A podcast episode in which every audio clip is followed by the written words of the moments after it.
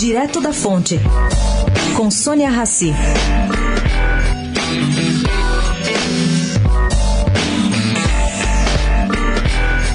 O grande eleitor do domingo foi, acredite, leitor, o WhatsApp.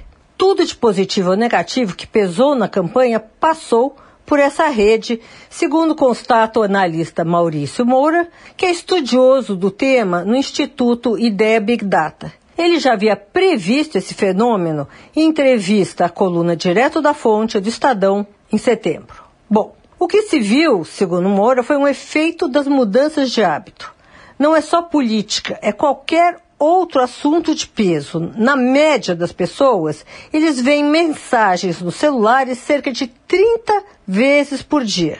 No caso, a rede deixou claro como é forte o sentimento de indignação com a velha política e a corrupção. Era uma coisa esperada, mas ainda não registrada por um instituto de pesquisa. Sônia Raci, direto da fonte, para a Rádio Eldorado.